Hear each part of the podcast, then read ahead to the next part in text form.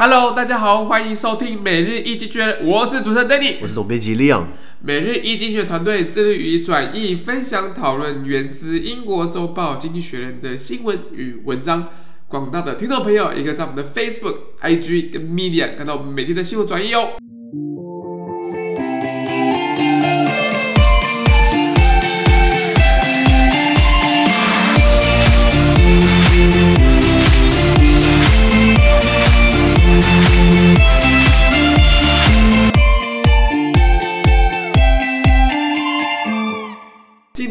看到的是从《经济学人》截取出来的大事件。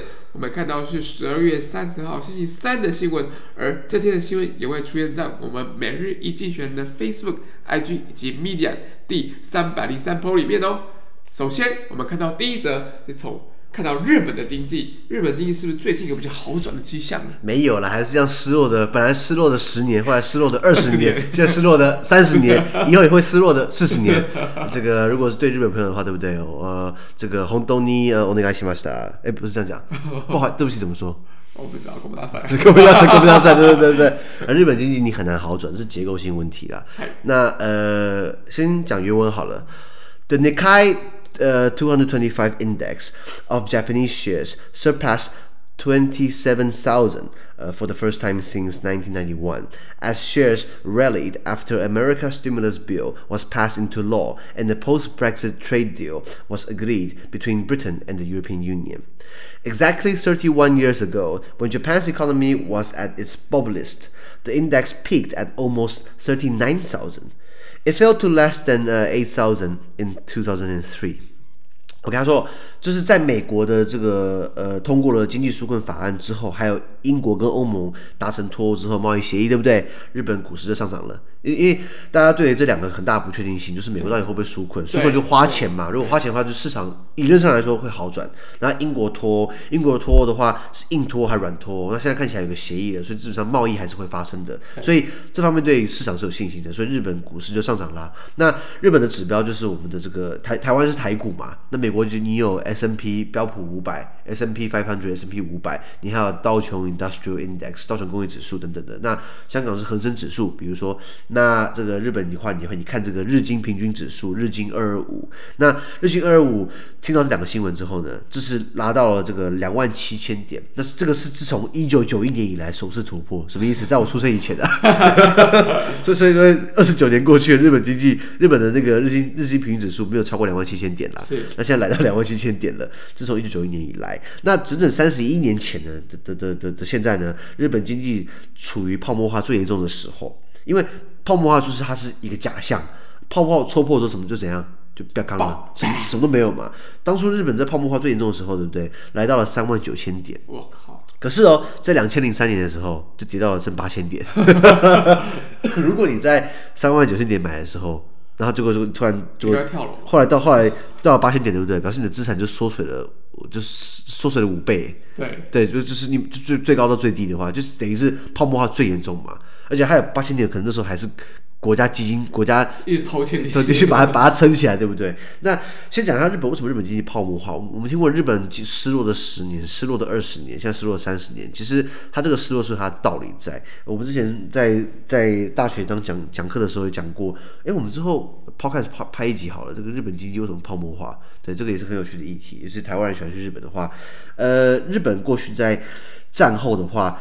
二战并没有让他本土的一些工业的这些大的这些工业团体，这些工这些这些大财阀，他们的生产继续还在，也就是说，他没有被战争破坏殆尽。也就是说，日本战后一九四五年，日本一九四五年八月十五投降，然后未来十年是给美国托管。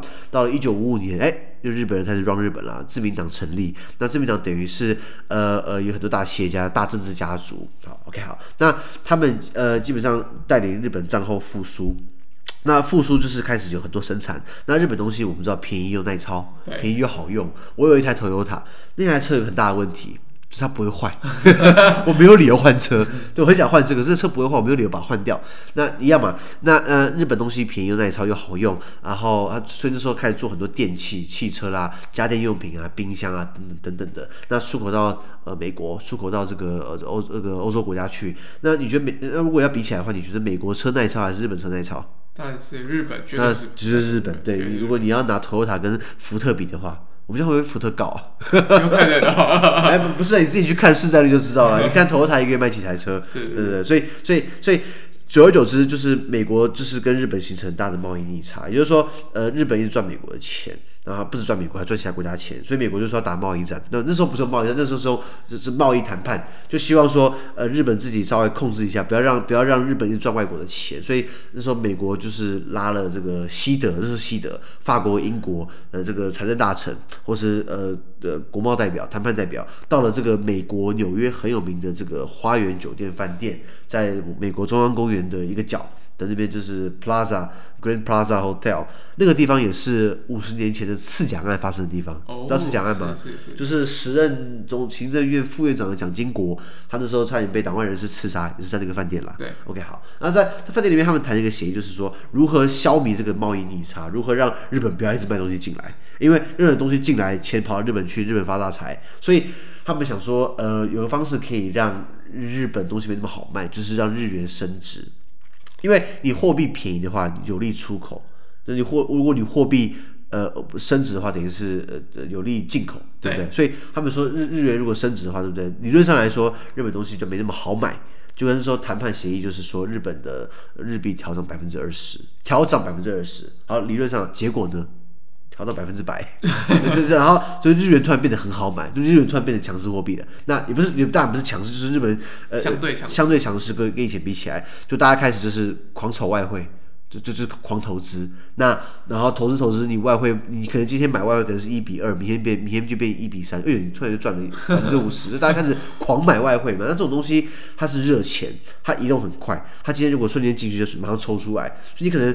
短期之间看起来很很多利多，看起来都是哎呦数字很数字很好看，可是要那些钱说走就走，所以后来呃日本开始开始炒开始炒外汇啊，开始炒期货啊，开始炒股票啊，然后到时候开始炒房地产，然后因为房地产很好炒，你可能今天早上跟银行贷款，然后买了，然后明天就把它多卖一百万出去，你就觉得哎就是很很好炒作嘛，就是不是好不是不是健康的嘛？那那那呃呃炒到最后。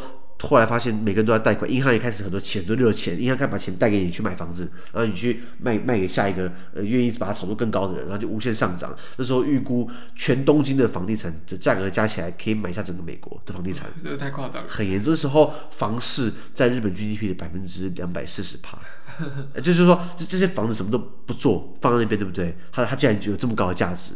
你觉得有道理吗？这个这个还是要回归到生产这件事情。是啊是啊是啊，那所以到最后后来 back on 嘛，因为没有人价格往上堆上去，但没有人要接手了。那那欠银行钱的人还不出钱来，那银行等于呆账，呆账，然后就破产。然后如果银行破产的话，表示我们全部人钱都在里面，包含了你的退休金、我的退休金等等的国安基金等等。所以到最后泡沫化啦，所以日本就跌到了我们讲失落的十年，一直到了现在，很多日本的人或我的日本朋友，没有人在日本买房子。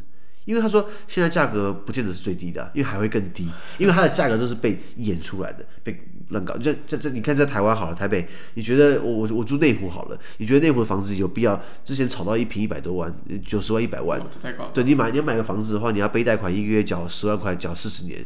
见鬼了，那就你就是爽到地地产开发商，对啊，爽到那些炒作的人嘛。因为房子不会赚钱，只是一个安居立命的地方，不是吗？那日本是最好的例子。那那那台湾现在还在炒房地产，你们觉得很可笑吗？对啊，就是还是希望能够回归到就是真正有竞争力跟生产力的一个地方。同意同意。对对对。那所以所以拉回到这个文章讲说，日本经济处于泡沫化。呃，现在虽然它又回到了两万七，可是跟当初的泡沫三万九其实还是很大的差距。对。那至少已经比过去。八千点最低的时候好太多，台股现在几点？台股现在破破万了，一万四，一万四嘛，对不对？对，对，你觉得那个 Danny 有在研究股票，就一万四算是高点还是低点还是怎样？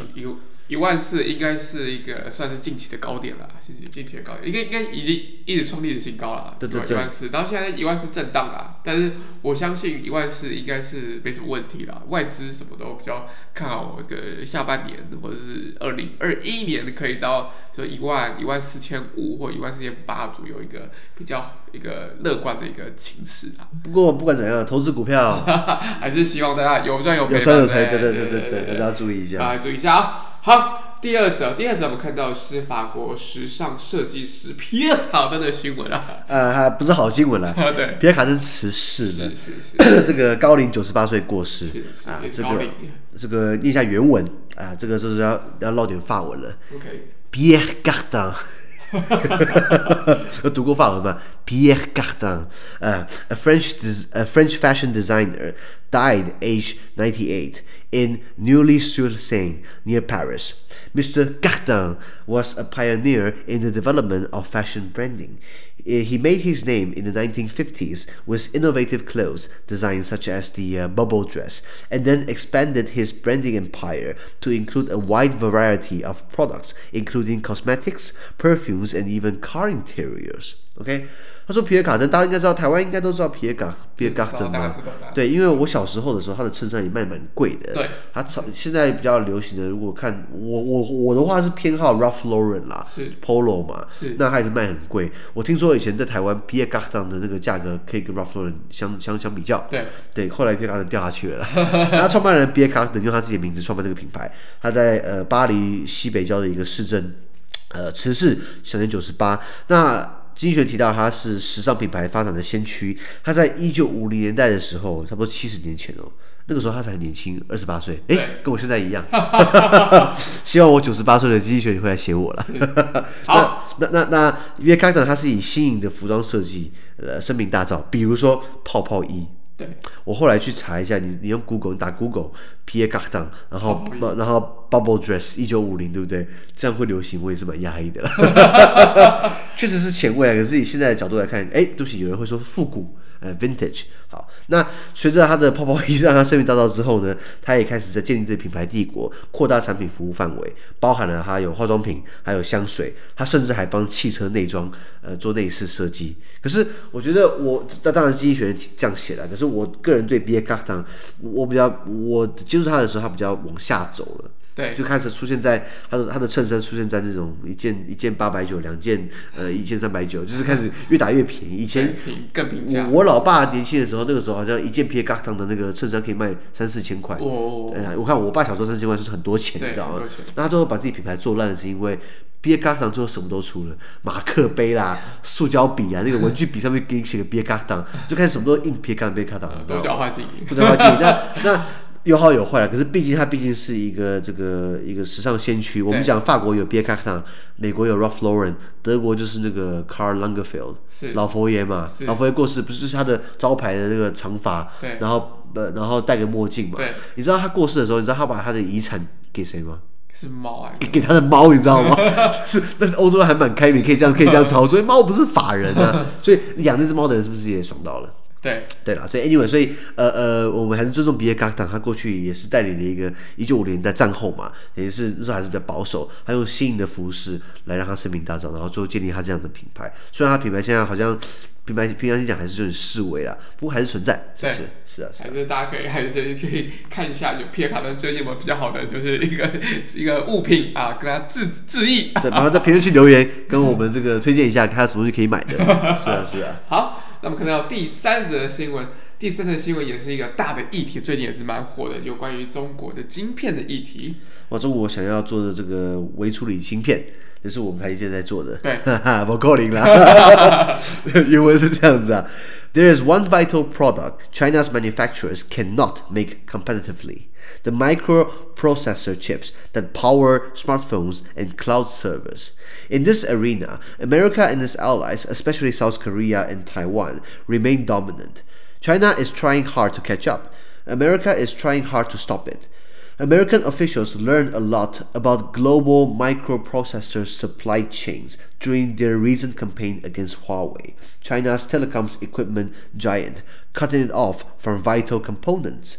They can deploy that uh, they can deploy that understanding against China's nascent chip-making industry. A few of the huge machines that make chips are manufactured exclusively in America by American companies, mini monopolies that are ripe, uh, ripe targets for new rules prohibiting sales to China. That would set Chinese efforts back years. There is a less aggressive alternative. America could try to build a consensus with its allies about the threat a thriving Chinese chipmaking industry would pose, thereby squeezing and shaping China's technology ecosystem without losing all control.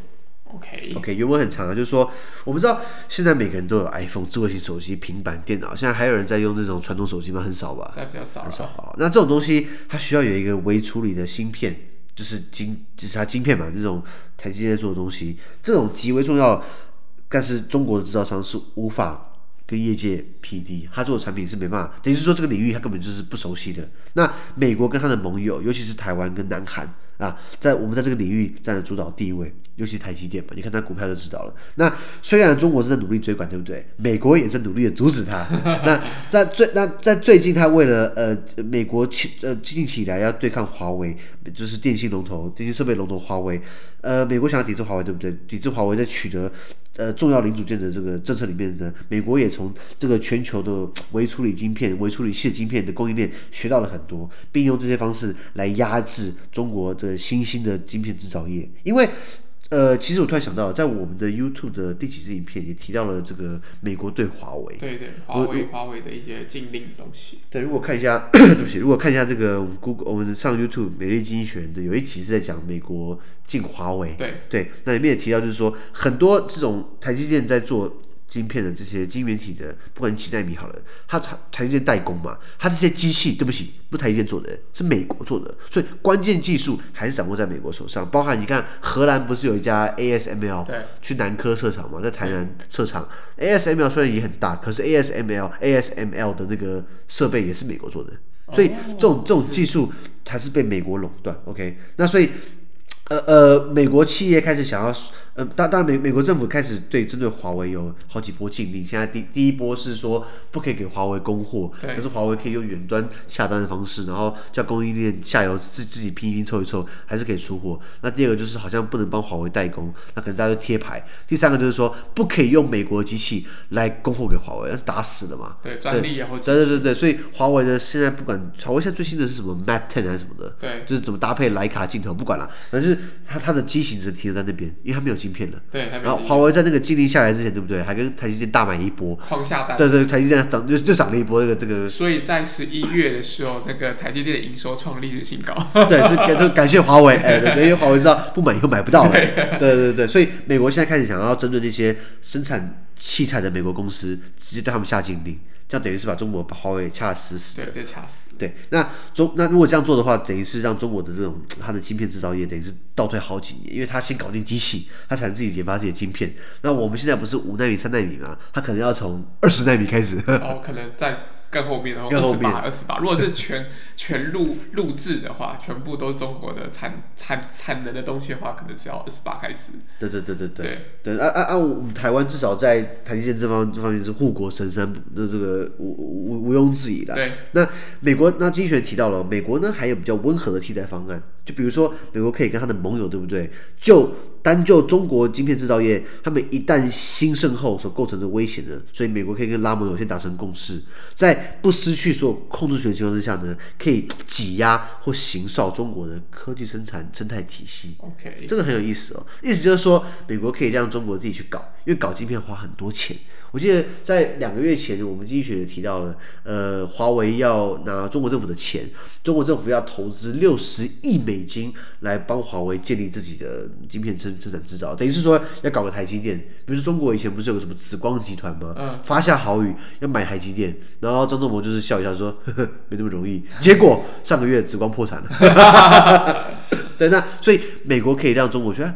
你你去研发，你研发，你研发，你去砸钱下去，然后在你快要研发出来，对不对？然后美国突然就就就是就是给你，在你研发七八成，对不对？美国说，哎，我再出给你的，那到底大家继续要不要继续研发？要不要继续投百分之三十的钱，或投一半的钱，或是觉得投钱搞不定还不会成功？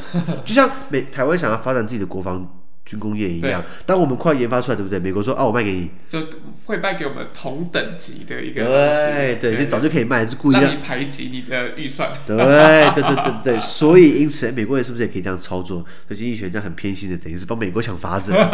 不过美国的 CIA 早就想出来了，早想到，早想到，对对对对对，只是只是可能有一个比较好的脉络，然后把它解释在一个文章里面。对，所以是说，呃呃，让中，因为因为你知道，我们的台积电是。是是一下子搞出来的吗？当然不是啊，不是啊，是蒋经国当行政院长的时候，早在蒋经国当行政院长的时候就已经就已经已经过了三四十年，四十年才搞出这样，才搞出现在有的规模，不是吗？而且你看三十年前的时候，呃，一九九零年代来看的话，全球前十大的晶圆体做这种东西的，基本上都是以西方国家比较多为主。到了两千年之后，哎呦，东方的国家，东方的这些公司就占了一半。到了二零一零年来看，对不对？前十名都是东方的比较多。啊，荷兰的 ASML 就很真切挤进去了。那台积电不用说，那还有 Samsung，对对不对？对不对？那苹果为什么？你知道苹果现在开始把重心开始转到台积电了吗？对对，因为他不想下单给 Samsung，因为 Samsung 最终还是会打到苹果去，对不对？他自己的。他自己有成那个手机的品牌，那看来台积电没有意思搞自己的品牌了，就不要自己的这个消费者是消费。专注在在自己的代工的领域上面。没错，而且我看到我看新闻，好像台积电现在要，好像再过几年就有二纳米出来了，对，一纳米一直在那个对对对摩尔定律，摩尔定律。对对对，像现在全球是五纳米居多了，然后五纳米为主了，为主了，五五纳米班。八纳米为主了，对对对，结果我们已经搞出三纳米了，对，然后然后我们马上过几年又要二纳米了，我我们领先好几个世代，好几个世代。所以我讲到 TSMC 讲台积电，我觉得好开心，我觉得 这个这个这个这个台湾还蛮厉害的，你知道吗？护国神山，护国神山。八卦一下，我我看过张忠谋先生亲眼，废话，每个人在电脑上看过他，可是我在亲眼呃面对面看过他两次。对，这个他在，因为他退休了嘛，台积电退休之后，他的后来有他有个张忠谋办公室设在这个基隆路，台北市信义区基隆路一段三三三号，就是这个国贸大楼的十八楼有个张忠谋办公室。我以前在十六楼有从事一些呃工作，那我搭电梯的时候遇到张忠谋，对，然后就我就开始想握他的手，就说啊，董董事长啊，谢谢你啊，台积电啊，这个这个这这个台湾之光什么之类的，然后很淡定。淡定，呃，应该当然，他这么这么大人物，看过很多人。因为你知道，台湾不管是蓝绿执政，对不对？我们参加 APEC 嘛，APEC 的特使，对不对？宋楚瑜当过嘛，对不对？然后他很会拉赛，没关系。然后张忠谋还当过 APEC 特使，比如说蔡英文叫他张忠谋去当 APEC 特使，然后张忠谋就会见到了美国副总统啊、呃、彭斯，所以啊彭斯也见过川普，所以我握过张忠谋的手。他摸过彭斯的，彭斯摸过川普的，所以我跟川普等于是 只隔哎间接的哎握了手，所以我很开心。这是什么烂八卦啦？对啊对啊对啊。好，那么今每日一精选的 Pocket 就到这边，明天有其他重大新闻呈现给各位。那对于今天新闻任何想法或想要我们讨论的话，都欢迎在评论区留言哦。想跟我跟 Danny 面对面聊天的话，都欢迎参加支持我们的中文日常读书会以及全英文导读专班哦。资讯都会提供在每日一精选的 Facebook 粉专，也请大家持续关注我们的 Pocket、Facebook、IG、YouTube 跟 Medium。感谢你的收听，我们明天见，拜拜。拜拜。